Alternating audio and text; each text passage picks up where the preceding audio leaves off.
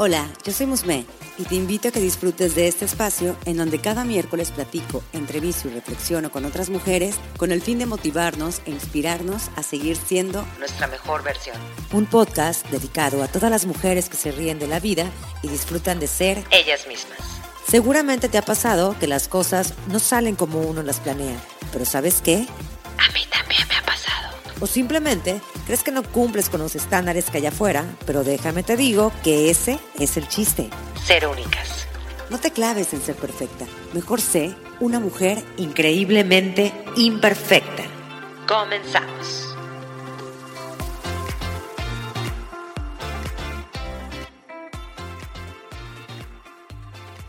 La pandemia nos ha dejado muchas lecciones y considero que la más importante ha sido que empecemos a darnos cuenta que el momento es ahora y que los sueños no deben postergarse. Muchas de nosotras tenemos ganas de emprender por muchas razones, ya sea porque queremos aportar más a la economía del hogar, o porque nos quedamos sin empleo, o porque simplemente empezamos a darnos cuenta que esa idea que hemos traído dando vueltas en la cabeza ya le llegó el momento de ejecutarla y llevarla a cabo. Este episodio es para todas aquellas mujeres que por una u otra razón temen dar ese gran paso al emprendimiento, o para aquellas que están listas para emprender pero no se sienten capaces, o, por las que, o para las que ya emprendieron pero se sienten con esa incertidumbre. Hoy es el momento perfecto y tengo a la invitada ideal para platicar más sobre este tema y motivarlas lo suficiente para romper las barreras de los límites y atreverse a ir por todo. ¿Quién se suma? Así que doy la bienvenida a Ana Lucía García. Ella es fundadora de Empretop, una incubadora de empresas para mujeres. Ella es mentora, coach empresarial, conferencista y sobre todo una mujer apasionada del desarrollo empresarial. Bienvenida. Musme, muchas gracias. Qué padre, qué padre invitación, qué buena explicación y qué rico darme cuenta que que tienes muy claro quién soy. Eso es importante. es muy importante. es importante. Fíjate que como, como das la descripción me encanta porque, porque la desarrolladora que hemos construido en Empretop cada día es más sonada, ¿no? De hecho, muchas veces nos dicen, es una incubadora, es una aceleradora, y yo no, es una desarrolladora. Buscamos que las emprendedoras obtengan herramientas que, que cuando tú, como me estabas contando antes de comenzar este episodio, no, no tuvimos, no, no, tuvieron allá afuera, como que nos enfocábamos mucho en los negocios, en las ideas, nos enfocábamos en que si el marketing era bueno, pero ¿quién volteó a ver a la emprendedora? ¿Quién volteó a ver si tenía las habilidades para sostenerse? ¿Quién volteó a ver si realmente tenía las agallas para sostenerse en un momento de quiebre, no? Eso es lo que hace Empretop, es tu ruta de emprendedora empresaria. Me encanta, como te decía anteriormente, cómo me hubiera gustado saber todo lo que estás ofreciendo anteriormente, porque aunque no he, hablado mucho del tema, tuve un, negocio em, de fiestas temáticas para niñas, o sea, todavía lo defino perfecto. Y pues bueno, lamentablemente después de 10 años decidí cerrarla y yo creo que también fue por falta de sistema, por falta de eh, entender bien cómo era todo este rollo de, emprender, que es lo que quiero platicar contigo, porque realmente es un tema que a mí me pega mucho y que es como, creo que es el momento de que todas mis dudas sean resueltas. de, cajón y seguramente a muchas que nos están escuchando también les va a servir. Y de hecho, quisiera empezar la, esta conversación, entrevista, preguntándote cómo fue que pasaste de ser una empleada en grandes corporaciones a una emprendedora? ¿Cómo fue ese camino? O sea, ¿cómo fue que decidiste, ok, bueno, eso está pasando en mi vida y pues esta otra es la que tengo que tomar, este es el camino que tengo que tomar? Increíble. Mira, eh, que, cabe destacar, este, destacar, ya no sé cómo, ya no sé hablar, pero, o sea, me, me gustaría recalcar que yo no era una de las mujeres que soñaba con emprender. Yo no, yo siempre quise ser parte de un gran corporativo, empresa AAA. De hecho, mi formación fue los primeros nueve años de mi vida al concluir, o de hecho ya en plena universidad, eh, fue estar en, en organizaciones muy grandes. De hecho, desde que yo tengo uso de razón, siempre me vi como con un mercadito y como mis cosas muy independientes. Siempre fui una mujer muy independiente desde muy chiquita, pero pero en mi chip mental existía únicamente el baúl de tener una gran posición dentro de un corporativo y punto. ¿Qué es lo que pasa para que yo tome esta decisión? Pasaron dos cosas que me parece son las más importantes. La primera es que me corrieron de uno de los trabajos que más amé. Yo amé profundamente la cultura, la empresa, cambié mi estilo de vida por adaptarme a esta empresa y fue un, un quiebre interno muy potente. Las personas que hayan vivido en algún momento el que las corran, el que ya no pertenezcan a un ámbito o un espacio, te hace cuestionarte un montón de cosas que están alrededor tuyo y ese fue un parteaguas en mi vida que me obligó a explorar otros terrenos, vamos a llamarle, explorar otros terrenos, porque ahí todavía no tenía la conciencia de que quería emprender. De hecho, el término yo lo fui desarrollando ya en la jugada, ya cuando tienes una idea y un proyecto como tal, porque en realidad el término emprender lo comienzas a experimentar cuando te das cuenta que es un estilo de vida. Y el segundo punto, creería que fue cuando me di cuenta que me estaba alejando, y de esto habla muy, hablo muy poco y no sé por qué ahora te lo voy a compartir, pero te lo voy a compartir. Adelante. Este, creo que estaba huyendo de un aspecto personal que no se estaba consolidando en mi mundo que era el construir una relación con un chico, formalizar algo, venía de un quiebre emocional muy potente que me hacía querer alejarme de todo ese mundo romántico, idealizado, que yo traía como muy en mi, en mi ser, ¿no? Entonces me, me vi forzada a tomar decisiones que me alejaran de esos dos caminos que como pilares de vida yo les llamo, dos estaban totalmente quebrados. Entonces, empiezo una certificación en coaching ejecutivo que me, tomó casi un año entero trabajar y estudiar viernes, sábado y domingo a profundidad, hacer prácticas, o sea, no es nada más, toma, te doy un certificado con una, una semana de trabajo, fue, fue estar ahí y esta certificación me hizo sensibilizarme que yo podía montar algo más que solo ayudar a algunos empleados a que encontraran su trabajo. Ahora bien, hay algo interesante cuando yo emprendo, que debo confesar que creo fue mi camino fácil para emprender, pero fue una pésima decisión, es que cuando yo emprendo se me hace muy fácil hacerlo desde el ámbito profesional que yo conocía y que era el que yo tenía como mayor experiencia porque estudié eso, porque trabajé en eso. Y entonces dije, bueno, yo puedo montar también mi consultor, en mi consultoría estratégica en recursos humanos, en donde haga hunting, en donde haga workshops, o sea, todo lo que esté relacionado con team buildings y desarrollo de talento. Soy una crack, tengo nueve años de eso, perfecto. Y entonces es un poco como las agallas en las que yo me atrevo a salir a emprender o a montar una consultoría porque ni siquiera estaba en conciencia que estaba emprendiendo. Y, y pues fue, fue una locura porque lo único que hice fue extraer lo que ya tanto odiaba ya dentro, que afuera era exactamente lo mismo, pero solo que no tenía muchas otras cosas que antes sí tenía como, una, como un equipo, ¿no? O sea, emprender va más allá de solo quiero hacer un sueño realidad, tener vacaciones, tener tiempo libre, levantarme a la hora que quiero y poder hacer ejercicio a las 11 del día. Emprender implica muchas otras cosas y no logramos sensibilizarnos hasta que estamos en el día a día persiguiendo la expresión literal, la chuleta. Sí, sí, total.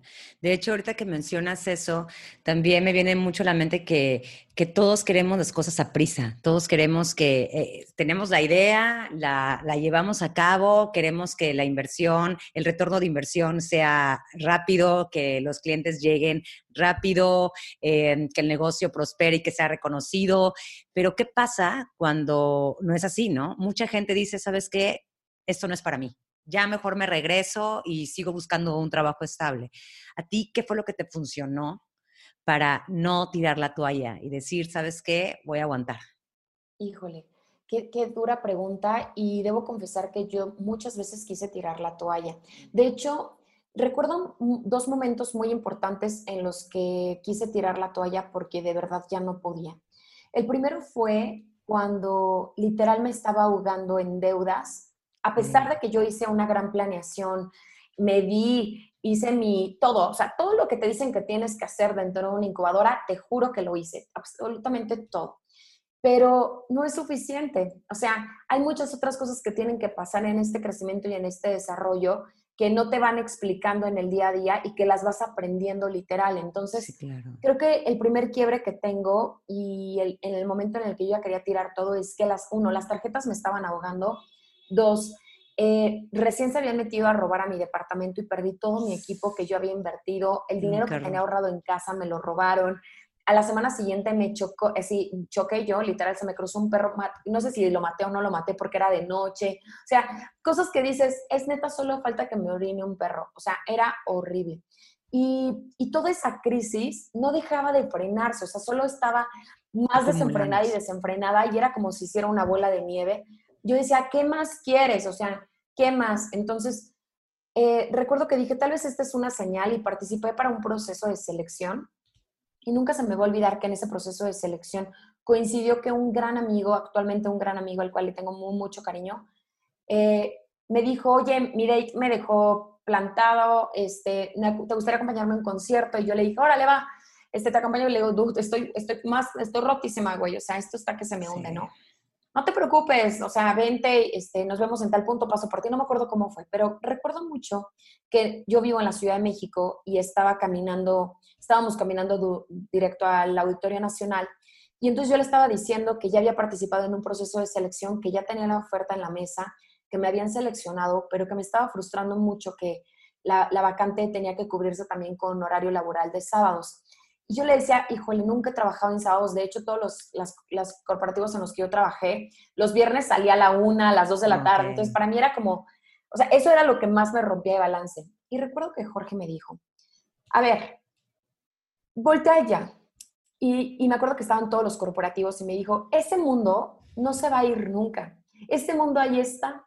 Ese mundo está esperándote en el momento en el que tú estés hasta el copete de tu sueño y te va a sostener cualquier posición, cualquier vacante, tocas puertas, te llevará un poquito de tiempo y estás dentro y listo.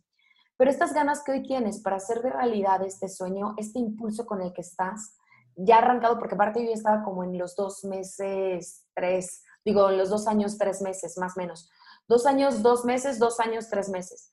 Y me dijo, ¿qué fue lo que te dijiste que ibas a hacer cuando se te presentara un momento como este? O sea, cuando dijeras ya no más y ya no más. Y es la pregunta que yo les invito a que se hagan. O sea, ¿qué te prometiste que ibas a hacer? Y tú debes de tener un plan, o sea, a fuerza. Entonces yo me acuerdo que tenía tres cosas muy claras. La primera era tocar mis ahorros, que yo tengo la cultura del ahorro. Por fortuna mi padre nos enseñó siempre a ahorrar. Entonces en mi canal existía, como en mi chip mental. Si hoy no lo tiene la persona que nos está escuchando, comienza a hacerlo. O sea, es un gran hábito. Segundo, vender mi auto. Y tercero, acudir a mi padre. O sea, yo dije, el último de los, de los últimos era, de hecho, era acudir a mi padre y después vender el auto. el, el, auto lo último, imagino. Era lo último, o sea, como que vender el auto era lo último. Y entonces, este, pues ya mis ahorros, le dije, ya mis ahorros, ya me, o sea, estoy en la recta final, o sea, me queda un mes de ahorro, ¿no? Ok, perfecto y me dijo, el segundo paso, y yo no, es que acudir a mi papá, no sé qué, y las deudas y él, entonces siempre creyendo que tienen un sistema muy cuadrado, muy rígido, la manera en la que me educó, era para mí más complicado que nada. Y me dice, bueno, sáltate, al sáltate a tu papá y vende tu carro. Y yo, el carro está a nombre de mi papá, ¿cómo le voy a hacer? Tengo que avisarle que lo voy a vender, ya sabes. Bueno, tuve que pedir ayuda y creo que ese sería lo primero que recomendaría, es pide ayuda. Hay gente allá afuera que estoy segura que si están viendo tu proyecto, tus ideas, tu seguridad, el talento que estás teniendo, que estás teniendo determinadas rachas, yo no sé si se les tiene que llamar como pequeños inversionistas, amigos de apoyo, amigos en contención, este, eh, ángeles inversionistas, yo no sé cuál sea el término, pero hay gente allá afuera que te juro está dispuesta a contribuir contigo. Eso sería como, como lo primero que diría. Lo segundo que también me hizo quebrar de manera muy potente fue que vino el terremoto de la Ciudad de México. Entonces, cuando llega el terremoto de la Ciudad de México, yo, yo literal pierdo casi el 70% de mis clientes potentes, o sea, tenía, eh, tenía clientes muy potentes, ya estaba muy estable y, y fue horrible porque se me cayó la oficina, perdí la... O sea, no, todo así que tú dices, no, tenemos falta que me orine un perro, o sea, es lo único que me falta, ¿no?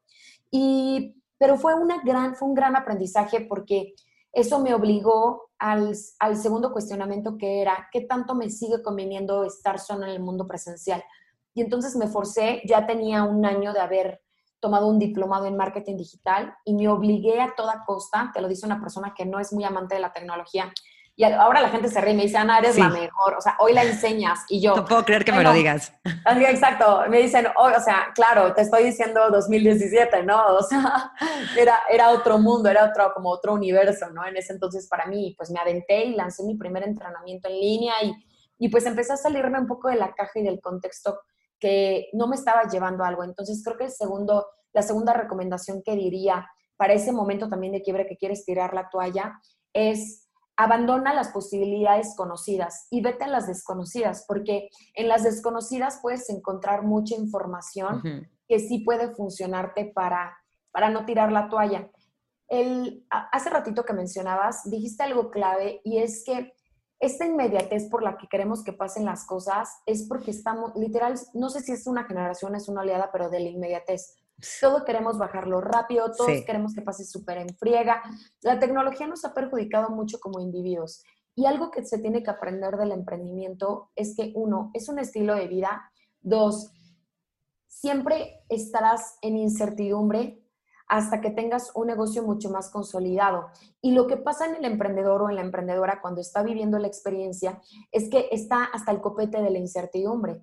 Y la, y la incertidumbre existe porque es un estilo diferente de hacer dinero, es un estilo diferente de mostrar tu talento, es un estilo diferente de seguir las reglas. Entonces, si tú vienes de un esquema totalmente construido bajo un sistema económico en el que las pagas son quincenales o mensuales, en que tienes prestaciones, en que tienes vacaciones, en que tienes un horario de tal a tal y las directrices las pone alguien arriba de ti, evidentemente tu esquema es totalmente roto, porque tú dices, yo quiero ese esquema, pero tú se te ha olvidado que tú estás construyendo otro. Entonces, dentro de ese camino, el tercer punto que diría por el que no sueltes la toalla es construye y dedícate a fortalecer habilidades mentales y emocionales, porque es lo único que te va a sostener cuando tú ya no quieras más Literal, el romper tu límite no está, perdón la expresión, pero en que te rompas la madre. Está en que rompas tus propios paradigmas, tus propias ideas de ti, lo que está en tu entorno, lo que ya no te es funcional para seguir avanzando.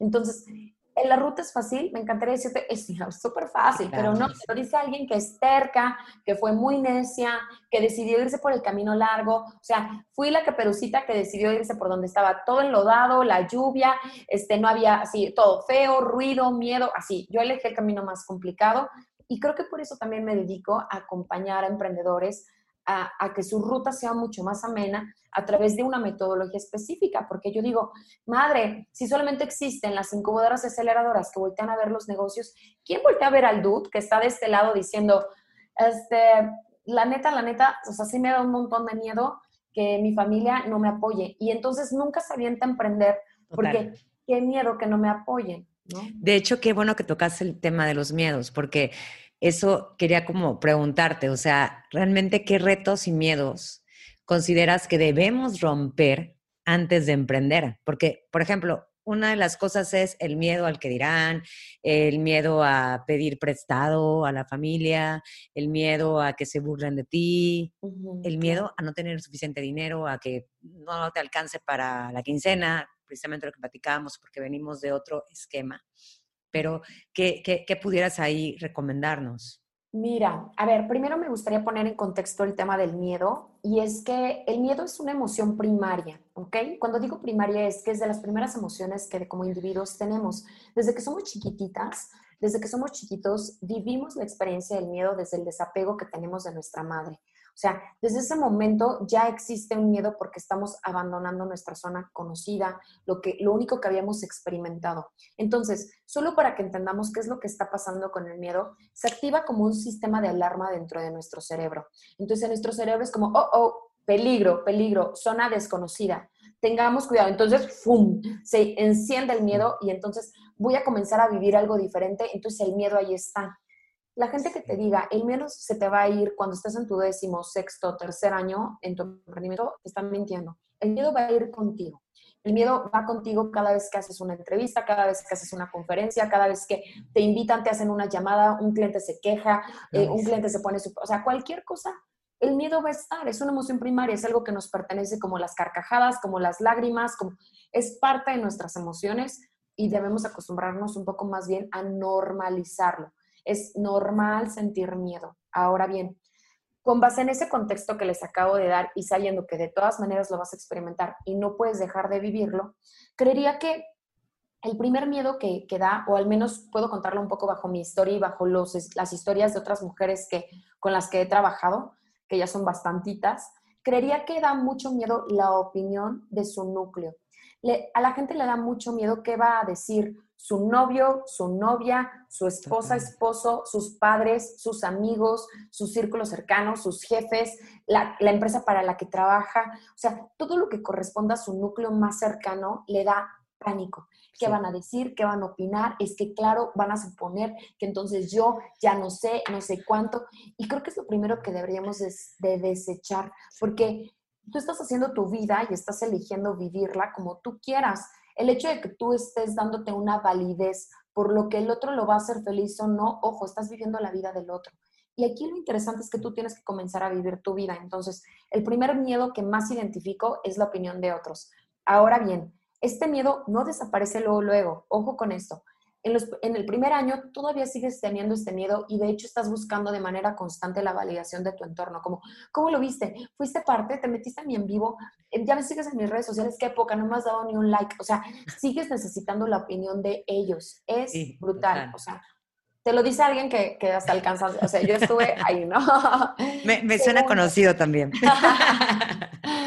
segundo, segundo miedo que también identifico como muy rápido es el rechazo. ¿Quién me va a rechazar de mi entorno por si acaso yo elijo esta ruta?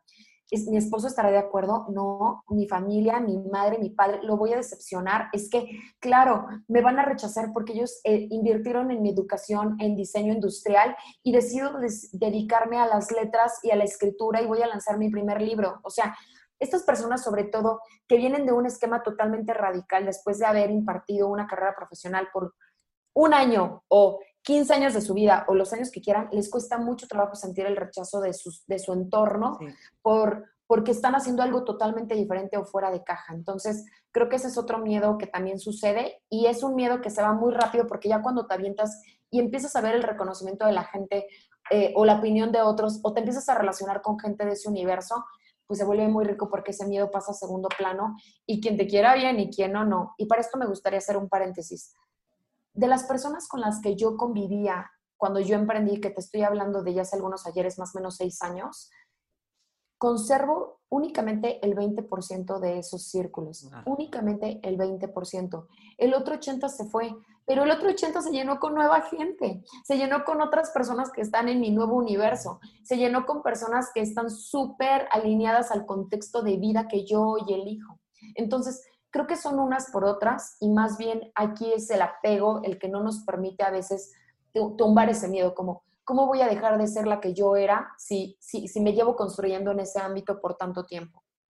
Y por último, eh, que identifico, ¿no? Porque puede haber mucho sí, más. claro. Pero, pero el tercero que identifico es esta validación todo el tiempo interna de, ¿lo habré hecho bien? ¿Lo habré hecho mal? Esta, esta duda e incógnita que tienes de, hijo, ya renuncié, lo habré hecho bien, lo habré hecho mal, y estás en tu sexto mes y sigues, lo habré hecho bien, lo habré hecho mal. O sea, esta, eh, esta duda constante que vive dentro de nosotros es otro de los miedos que, experimentamos cuando emprendemos y creo que cada uno de ellos en su magnitud en su, o en su menos son potentes. Ahora, si esto le incluyes, que estás dándote una validez, yo casi no meto nunca lo del dinero porque no, no porque, a ver, el dinero he aprendido con el paso del tiempo que es energía. Y lo que pasa es que en el sistema económico en el que estamos educados y bajo ese esquema, el dinero es porque me estoy matando, las horas en las que me mato y porque tengo que tolerar a mi jefe y porque después me voy a echar unas cubas con mis amigos y porque tengo que viajar. Y, y entonces ese es el sistema que tú conoces del dinero.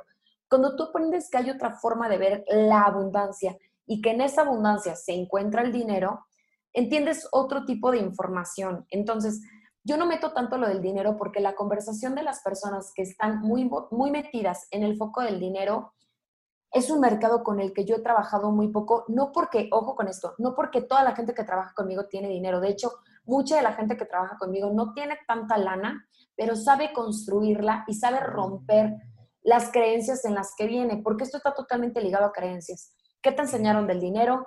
¿Qué piensas tú del dinero? ¿Vienes de una familia de carencia o no? ¿Vienes de una familia en la que nunca te ha costado absolutamente nada? O sea, hay, muchos, hay mucha información de dónde rescatar la parte del dinero. Si tú vas a emprender, sea lo que emprendas, independientemente, no quiero pensar en, sistemas un poco más complejos como una e-commerce o como una aplicación o como eh, una inversión muy agresiva que requiere de un espacio. No pienso en eso, pienso más en una marca personal, alguien que ofrece algún tipo de servicio, alguien que está listo para en este momento me pongo a chambear. Esas personas sin plata puedes hacerlo. O sea, ideas se convierten en dinero. Tu idea manda a papel y te juro que se monetiza. Totalmente. ¿Y cómo pudiéramos pasar de la, de, la idea, cómo, bueno, cómo podemos pasar de la idea a la acción? O sea, porque por lo regular siempre tenemos esa idea en la mente, ¿no? Ay, yo quiero abrir, no sé, una pastelería y, ay, porque a mí me encanta hacer pasteles y traes esa idea, ¿no? Pero empieza ya, cuando ya empiezas a verlo ya más cerca, bueno, ok, ¿y por qué no empiezas a buscar un local? Bueno, ok, porque, ay, bueno, ya empiezas a procrastinar. ¿Y cómo podemos ejecutarla? O sea, ¿cómo podemos llevarla de la idea a la acción? Ok, muy buena pregunta. Creería que lo primero que tenemos que hacer es una planeación. Si tú estás dentro de un corporativo o no has logrado soltar algo que te tiene, que dices, no, en la torre, yo no voy a aventar como el borras ni creas, ¿no? Bueno, creería que el primer paso es que tienes que planear. Estas dudas existen porque hay incertidumbre y cuando hay incertidumbre lo que necesitas darle a tu mente es claridad. Entonces, para que le puedas dar claridad, la primera acción que tienes que hacer es planear. Saca tu cuadernito, saca tu hoja, saca tu pluma y comienza a planear todo lo que tiene que pasar antes de que tú digas a tu jefe, ya me voy. Todas las cosas que tendrán que suceder. Y puede suceder desde el eh, hacer una identidad de marca, como el hacer mi modelo de negocio, como el identificar a mi cliente ideal, como el testear mi producto antes de salir, como el, o sea, hay muchas cosas que tenemos que hacer dentro de la planeación que creo que es la, primera acción que tienes que hacer y la única, porque dentro de esa planeación vienen todas las acciones que tú sí necesitas para sentirte tranquila y segura o seguro del paso que vas a dar. Y ahí en esa planeación vas a poner dinero, ahorro, vas a poner mi marca, mi modelo, mi website, a lo mejor ya arranqué unas redes sociales un poco más desde el hobby, eh, algunas entrevistas que haya estipulado, a lo mejor ya testé con mis amigos y mi círculo cercano, eh, o sea, ya comenzaste a hacer cosas, ya comenzaste a moverte. Ay, Ana, pero ¿cómo le hago? O sea, soy mamá, este trabajo, este, me encanta porque las conversaciones son esas. Y tú, ¿quieres emprender? Sí. ¿Cuántas horas tiene el día? Es que yo solo, ¿cuántas horas tienes disponibles para poderle dedicar a tu emprendimiento? Una hora diaria. Arranca por eso. Arranca por una hora diaria. O sea, pretextos nos vamos a poner 25 mil. ¿Realmente quieres que suceda? Estipula un espacio en tu agenda en el que lo lleves a cabo. Yo me acuerdo que, como yo se los dije, estuve viernes, sábado y domingo dedicada al coaching ejecutivo que estaba literal estudiando. Entonces ya cuando estaba a punto de terminar, que yo ya me di cuenta que ya el trabajo en el que estaba ya tampoco quería estar, que por cierto estuvo por un lapso muy pequeñito después del otro que me habían corrido, eh, recuerdo que dije, tengo que comenzar a modelar y tengo que comenzar mi página. Y, me acuerdo que todo, todo ese, todos esos sueldos, o sea, de esa, de esa temporada, se estuvieran yendo como a inversión de mi negocio, aprovechando que todavía tenía un sueldo, ¿no? Claro. Y, y se inversión, sigue inversión, sigue inversión. Pero ojo, o sea, tú sales y también no es como que, compra, ya llegué, voy a tener 25 clientes. Claro. O sea, no, o sea, tú testé antes, que fue algo que yo no hice. O sea, yo no testé luego, luego, me aventé como el borras. Y es algo que yo siempre le digo a la gente, testé antes ¿Qué pasa? Tanto análisis causa parálisis. Si el emprendedor no se atreve a testear tan rápido por todos estos miedos que te acabo de decir, atrévete, testea con tu círculo cercano, con tus amigos. Oye, pero le cobro, no le cobro, no le cobres al principio. Y si le gusta, que te recomiende. Y esa recomendación se la das al 50%. O sea, el punto es ir escalando y moviéndote de la zona en la que te encuentras porque se te van a presentar otros personajes cuando ya estás en testeo, cuando ya estés ahí, cuando ya te hayas lanzado y llega el saboteador, llega el síndrome del impostor, llega, o sea, llegan otros personajes que empiezas a tener en tu emprendimiento que dices, madre, a mí no me habían dicho que esto era lo que iba a vivir. Sí, vas a vivir eso y muchas otras cosas que seguro, seguro estoy, eh, te pasó a ti y le pasa a muchísimas personas. La cuestión es que el tirar la toalla es el camino más fácil, pero también, pero también es el que más caro te va a costar porque con el paso del tiempo siempre, siempre va a existir en ti el qué hubiera pasado si. O sea, ¿qué hubiera pasado si hubiera estirado un poquito más? ¿Qué hubiera pasado si hubiera pedido ayuda? Si hubiera buscado una red de apoyo? Si hubiera pedido apoyo a mi padre? si no hubiera escuchado a Jorge? O sea, yo hoy lo pienso, digo, ¿qué hubiera pasado si no hubiera escuchado a Jorge? Yo hubiera, yo hubiera dicho que sí es oferta y me hubiera perdido la gran oportunidad de que ese jueves yo recibiera una cantidad suficiente para sostenerme los siguientes seis meses. O sea, es, es que dices, madre, o sea, sí, es que si me lo dicen, tal. O sea, yo creo mucho en la energía y cuando estás en vibración baja, queja, odio, insatisfacción, lo único que generas es eso, clientes malos, clientes horribles, no sé cuánto. O sea, hay que levantar esa vibración, medita, respira, hidrátate de agua, sal a caminar, haz contacto con la naturaleza, convive con tu gente, lee un libro, o sea, haz muchas más cosas que no te permitan estar como, pues estoy haciendo lo mejor que puedo y estoy sentado aquí a que me llame mi cliente. No. no. desde ese lado es muy difícil que las cosas sucedan. Totalmente. O sea, no es fácil. Emprender no es fácil. Tampoco es como algo que estemos satanizando, porque pues realmente es una experiencia súper eh, liberadora y aparte te conoces y también te sorprendes de todo lo que eres capaz de hacer, porque la creatividad, dime si no está al mil. O sea, justamente es lo que tú decías. O sea, estás, vives en una incertidumbre constante. Entonces la creatividad está aquí. Y por ejemplo, ahorita que mencionabas eso de que luego, pues, una persona quiere emprender, pero dice, bueno, tengo tiempo y todo. Ok, me arranco, tengo una hora al día, empiezo mi proyecto y demás. Ahora, ¿cómo podemos pasar de ser una autoempleada a una emprendedora? Porque una empleada no tiene el tiempo, o sea, no tiene el tiempo suficiente, hace todo, no le gusta delegar. O delega, pero no todo y bueno, se queda a medias cómo es esa, e, es, ese sería esa brecha y llegar a ser una, una empresaria. Ok, creería que es una lección, porque, a ver, cuando eres una autoempleada de tu propio emprendimiento, es porque te estás, estás careciendo de tres cosas. La primera es que no estás delegando absolutamente nada. La segunda es que no tienes procesos y sistemas que te sostengan. Y la tercera es que no crees que puedas saltar.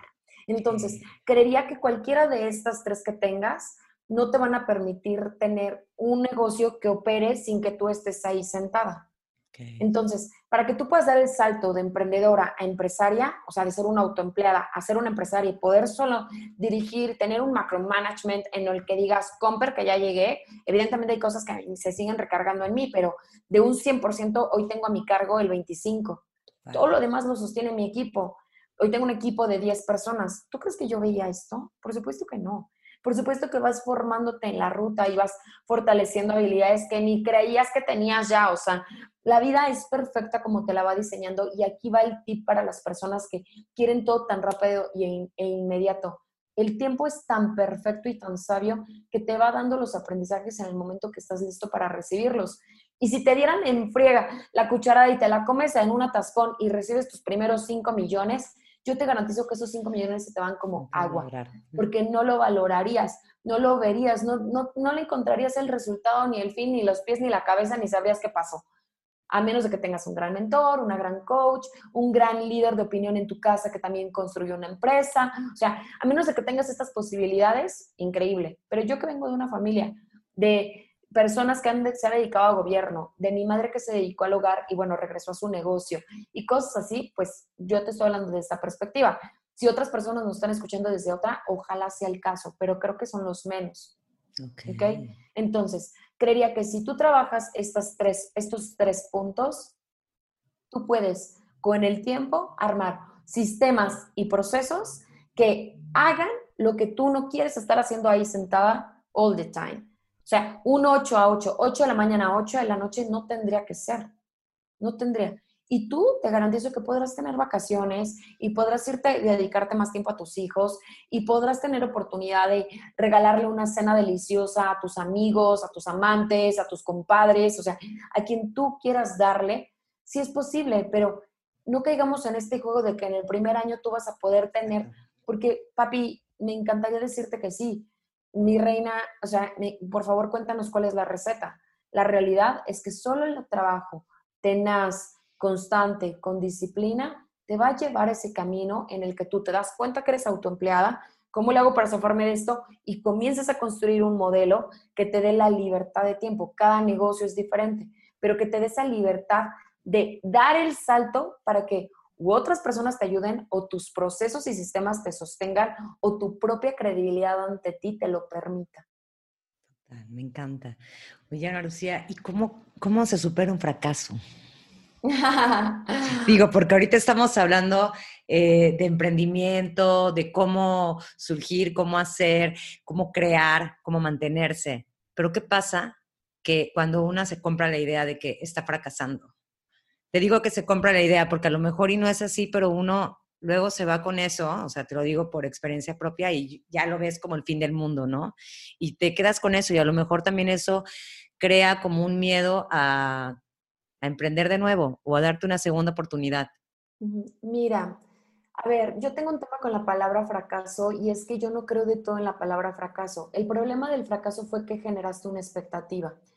El problema que tenemos es más bien es que generamos expectativas ante un hecho que no ha sucedido y no ha pasado. Yo recomendaría antes de superar un fracaso, aprende a frenar tus expectativas. O sea, quieres evitarte una desgracia, frena la expectativa de la desgracia. O sea, estás saliendo con un chavo, ya te pusiste el vestido de novia, ya te imaginaste los dos hijos, el departamento, la casa, los árboles. Claro, voy a salir a caminar en la avenida y el güey apenas viene a invitarte a cenar. O sea, el problema no está en que vayas a fracasar, el problema está en que generaste tanto expectativa en algo que todavía no está realizado, que evidentemente te vas a dar en la torre. Entonces, lo primero que diría es frena la expectativa. Vamos a suponer que todo el diseño y el trabajo que tú habías desempeñado, pensando un poco en mí, eh, ya había diseñado, yo viví un fracaso, por supuesto, bueno, viví varios fracasos, pero les voy a compartir uno.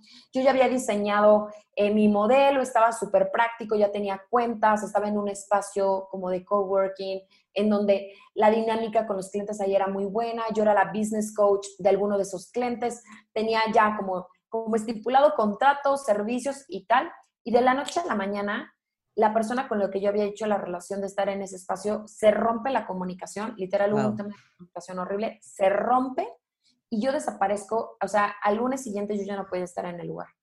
y fue como, para mí fue un fracaso, o sea, fue un fracaso porque evidentemente todo era una marcha en el que yo por un año entero había trabajado y no, yo no logré identificar en qué momento esta ruptura sucedió. Cuando esta ruptura pasa, evidentemente me siento un, me siento como una farsante, no solo una fracasada, me sentía como una farsante, me sentía como que, pude haber hecho diferente, me sentía como en deuda, me sentía negativa, me sentía muy tóxica, o sea, me llené de, comentarios tan estorbosos que gracias a Dios era diciembre y me acuerdo las palabras sabias de las madres, me dijo, habías pedido vacaciones, date estas dos semanas. Me dijo, descansa y vendrá la respuesta de lo mejor que, que te está esperando allá afuera gracias a ese gran fracaso que yo tuve, lancé mi marca personal. Porque me di cuenta lo potente que yo, o sea, lo potente que yo era y el miedo y el pavor que estaba ocasionando en su entorno. Entonces, cuando yo pude hacer ese análisis y dije, claro, hubo un tema de comunicación, claro, pasó esto, ¿qué competencias buenas tengo? ¿Qué competencias malas tengo? ¿Qué de esto me puede funcionar para sacar una mejor versión de mí? Y recuerdo que arranqué el siguiente año, no me acuerdo si fue 2016, no me acuerdo qué año fue, pero fue cuando dije, arranco con todo mi marca personal, no voy a hacer ya la, este, la consultoría de recursos humanos y se muere mi maldita consultoría, o sea, la entierro y mi marca personal viene a acompañar a estos negocios y ahí fue donde dije, sí soy una gran business coach, sí soy muy buena en ayudarles en esto, esto y esto. Entonces, un gran fracaso del que viví que para mí fue horrible, me tardé en, o sea, de verdad emocionalmente tardé como dos años y medio. O sea, yo ya había arrancado mi marca, me estaba yendo muy bien. Me vinieron después todos los otros quiebres que te conté, pero yo, pero yo ya estaba andando y todavía decía, ¿qué pude haber hecho diferente? ¿Qué pude haber hecho para tal? Y mis amigas me acuerdo que me decían, dude, emprendiste, no te hubieras dado cuenta, si esto hubiera pasado, no te hubieras dado cuenta que lo que necesitábamos era tu marca personal. Entonces yo decía, tienes toda la razón, o sea, si esto no hubiera pasado, tal vez yo me hubiera tardado mucho más en hacer otras cosas que sí hice, como todo el tema del marketing digital, el modelo de negocio que actualmente tengo, la iniciativa para poder hacerlo desde mi, desde mi perspectiva, el lanzamiento en redes sociales, las entrevistas iniciales que me comenzaron a hacer medios muy importantes. O sea, la realidad es que nosotros creemos que es un fracaso, por eso es que regreso al punto de cómo inicié esta pregunta. Yo no creo en el fracaso porque creo que todo es perfecto para la construcción de tu existencia en eso que estés haciendo. ¿Qué sí tienes que hacer? Frenar tu expectativa, porque entonces puede ser que toda esta historia que yo te acabo de contar ni existía o sea, estaba en la nebulosa, pues ahí te diste en la torre por tu sueño. Pero si no fue el caso y si lo construiste y en el camino tal, siempre fue porque venía un mejor escenario, siempre. Sí, de los, de los errores aprende y eso es importante. Y tienes la perspectiva, ¿no? También. Exactamente. ¿Y qué sería lo más bonito de emprender? ¿Qué crees que sea lo más bonito de emprender? Mira, yo creo que lo más bonito que he encontrado, ay, hasta me dieron como, como medio como sentimiento. Eh, yo creo que es encontrarte a ti a través de eso. O sea, el saber que tú puedes dejar tu pasión y tu talento al servicio de los demás es algo invaluable. O sea, no tiene precio en mi caso, ¿no? Que ha ayudado a tantos negocios.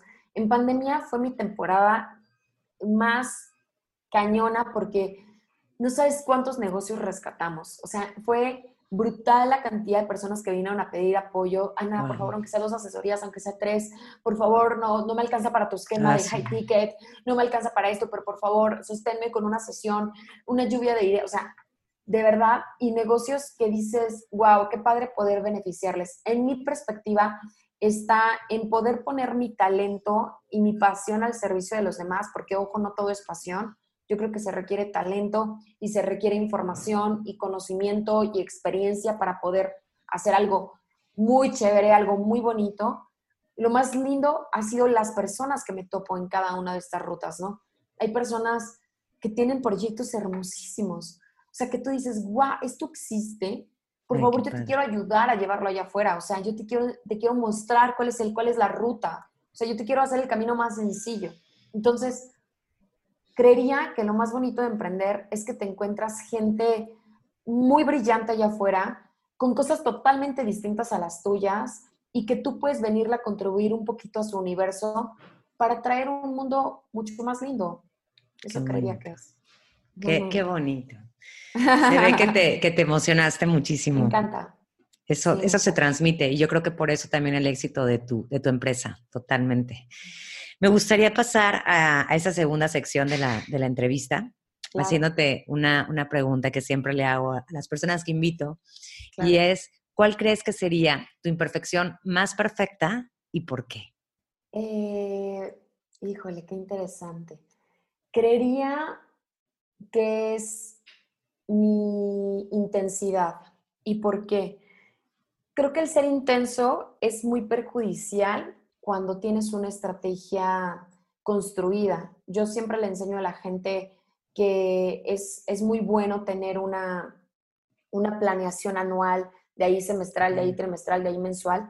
Y una persona que es intensa, como yo, quieres comer todo en este momento, o sea, quieres que, pero esto está planeado para marzo, no lo podemos comer ahora, o sea, todo malo, o sea, por aléjate, o sea, aléjate de mi proyecto. Y yo, tienen razón, qué bueno que hay un equipo de por medio, porque si no yo haría lo que, que se me pegue la gana, ¿no? O sea, todo mal. Creo que la intensidad es una de mis imperfecciones porque eso me lleva a niveles de estrés muy altos, me lleva a ser una workaholic impedernible y no está bien ser tampoco una workaholic y te lleva también a romper la estructura y el diseño que tu equipo ya tiene. Entonces, creo que creo que pobres, ¿no? O sea, yo digo, vale, qué pena, ¿no? O sea, creo que es, es malo. Pero ¿por qué es perfecta mi, mi imperfección? Porque me ha llevado a construir el negocio que hasta ahorita tengo. O sea, perdón la expresión, pero es como si te pusieran un cohete en la cola y entonces es como ¡pam! O sea, vas súper rápido. Entonces creo que es muy buena tener esta imperfección porque te lleva así a moverte, así a hacerlo, así a hacer que pasen las cosas, a no quedarte sentado. Es, es como estar en chinga con conciencia, es, es estar todo el tiempo presente que sí va hacia un fin, ¿no?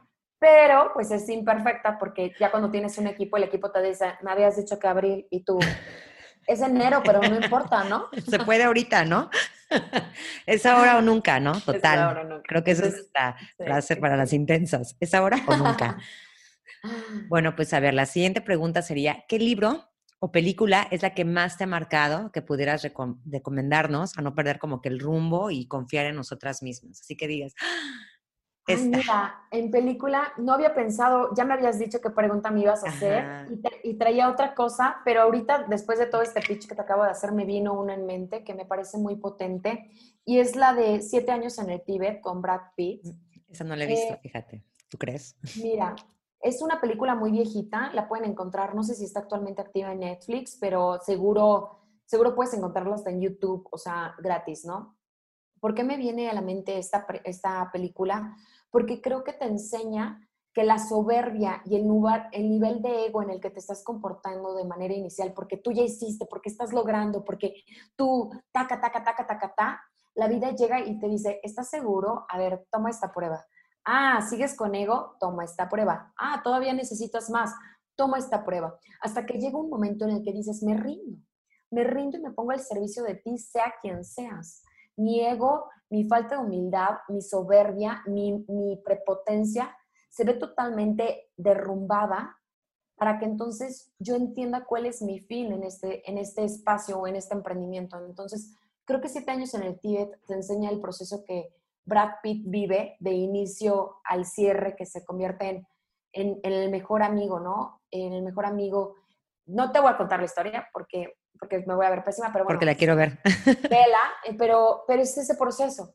Y, y es algo muy bonito darte cuenta que el ego, la soberbia, eh, la, esta, esta, como gran sabiduría y gran experiencia, y tú lo puedes todo, y yo no sé qué, y eres tan perfecta. O sea, híjole, la neta, la neta te estorba un montón. Y yo es algo que aprendí, o sea, me, se metieron a robar a mi apartamento, me robaron mis ahorros, atropellé a un perro, eh, abollé mi carro, eh, me corrieron de un espacio magnífico, me llevaron, o sea, me llegó el terremoto a la Ciudad de México, se me cayó, o sea, ¿cuántas, cuántas lecciones más necesitaba la vida para decirme, ojo, o sea, ese no es el propósito, ese no es el fin, estás equivocada. Entonces, creo que, creo que todo ese aprendizaje, cuando ya comienzas, cuando comencé a construirlo desde otro nivel de conciencia, pues es cuando la riqueza, no solo la riqueza monetaria, la riqueza interna pudo entrar, porque si no, yo no lo hubiera visto.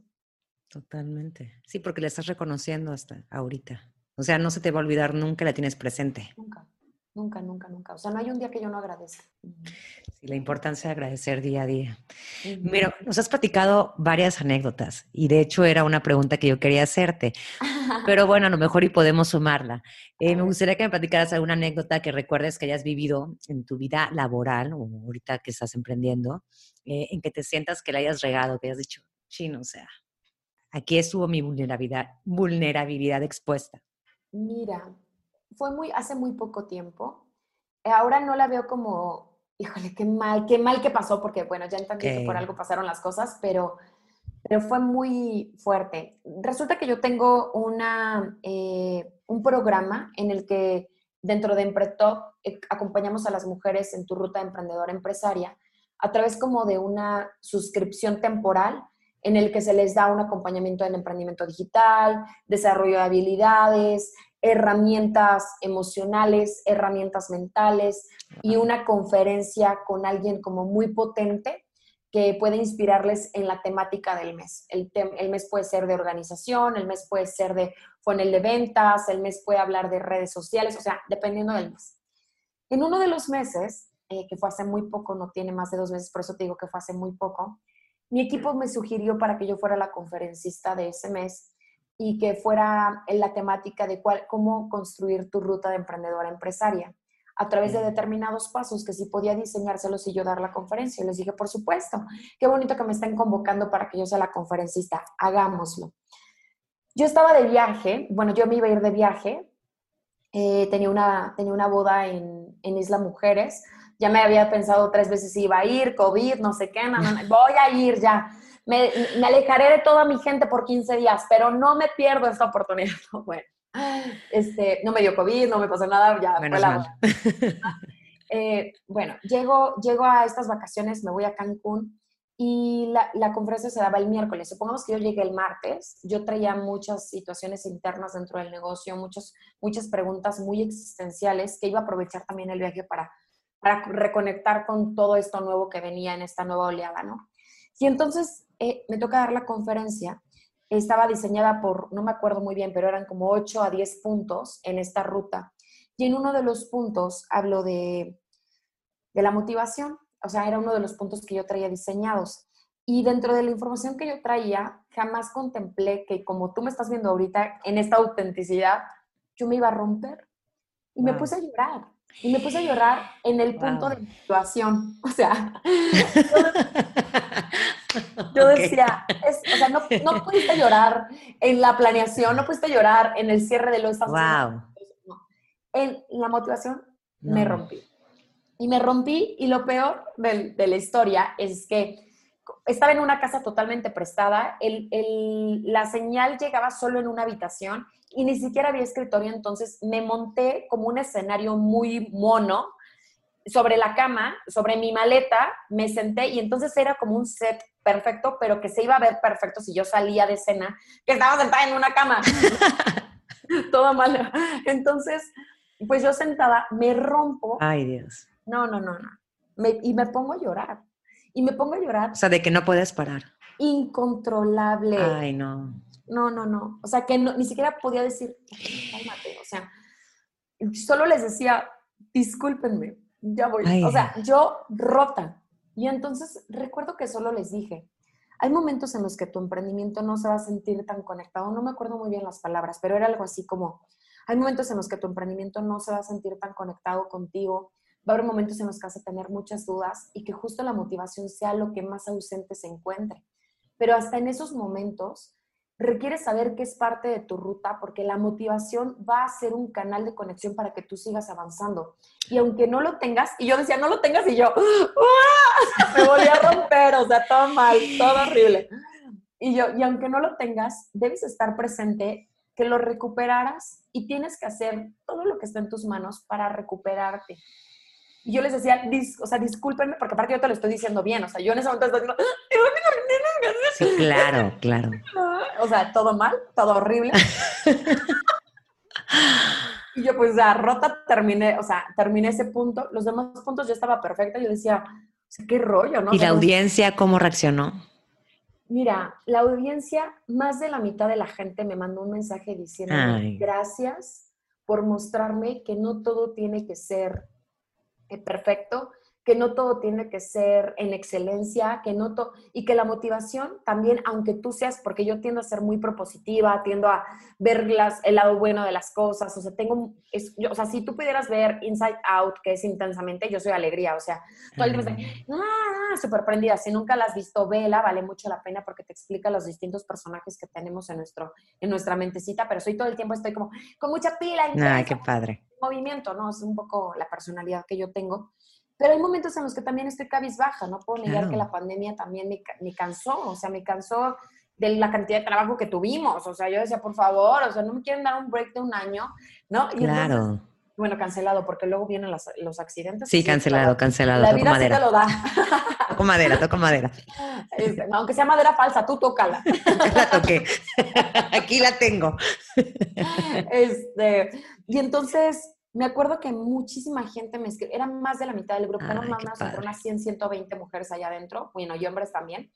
Y este, y bellísimos los mensajes, ¿no? Como gracias por sensibilizarte, gracias por compartirme tu esencia, gracias por mostrarme que no tengo que estar up todo el día eh, en nuestro top, gracias por, o sea, y los mensajes, eh, yo ahí al menos en, en el en vivo veía que escribían, me decían, estoy llorando contigo, estoy aquí contigo, estoy llorando contigo, y yo más lloraba, o sea, yo decía, claro, sí, pero sí, sí. no, o sea, no, creo que a veces los mensajes en este tema de vulnerabilidad llegan y conectan contigo para que Juanito lo escuche. O sea, yo después decía, madres, o sea, no estoy tan desmotivada, ¿qué me está pasando? ¿Por qué lo conecté de esa forma? Ok. Que así era el mensaje que la gente tenía que recibir. Entonces, ya después como que lo reflexioné y me hice coco wash, le dije, así tenía que ser y así es perfecto. Todavía mi equipo me dijo, ¿quieres ver la grabación? Yo siempre veo como las grabaciones como para rápido, a ver si quiero editar algo. Y yo, Obvio no. hagan lo que tengan que hacer. Si tienen que eliminar ese punto, elimínenlo. Si tenemos que regrabarlo, lo regrabo. Y mi socia me dijo, estás pero poseída. La grabación se queda así, hasta se va viendo cómo se va yendo la luz y al final ya termino con la luz súper apagadita porque estaba en una recámara. Entonces fue como, así se queda, así es perfecto y punto. Entonces yo dije, bueno, entonces se vuelve muy, muy, muy... Ay, muchas gracias por, por, por, compartirnos esa historia, porque ese es, ese es, el punto, o sea, de saber que, como decías, que no, que no es perfecto, que no todo es perfecto, que tenemos momentos buenos y también tenemos momentos malos y que se vale. Y sobre todo que tú misma hayas reconocido lo que sucedió y que no te hayas sentido culpable por lo por, por mostrar tus sentimientos ante una audiencia que te ve siempre arriba. Arriba. Así Ay, es. qué madre. Bueno, pues ya la última, la última pregunta es qué frase o consejo es el que te empodera, precisamente lo que estamos platicando, en tus momentos más vulnerables. Casi siempre lo que me digo es, si está fluyendo, es que es por ahí. Entonces, Me gusta. cada vez que siento que, que las cosas no están pasando, que no sucede algo, eh, volteo y digo, está fluyendo, si está fluyendo, confía. O sea, es por ahí. Confía.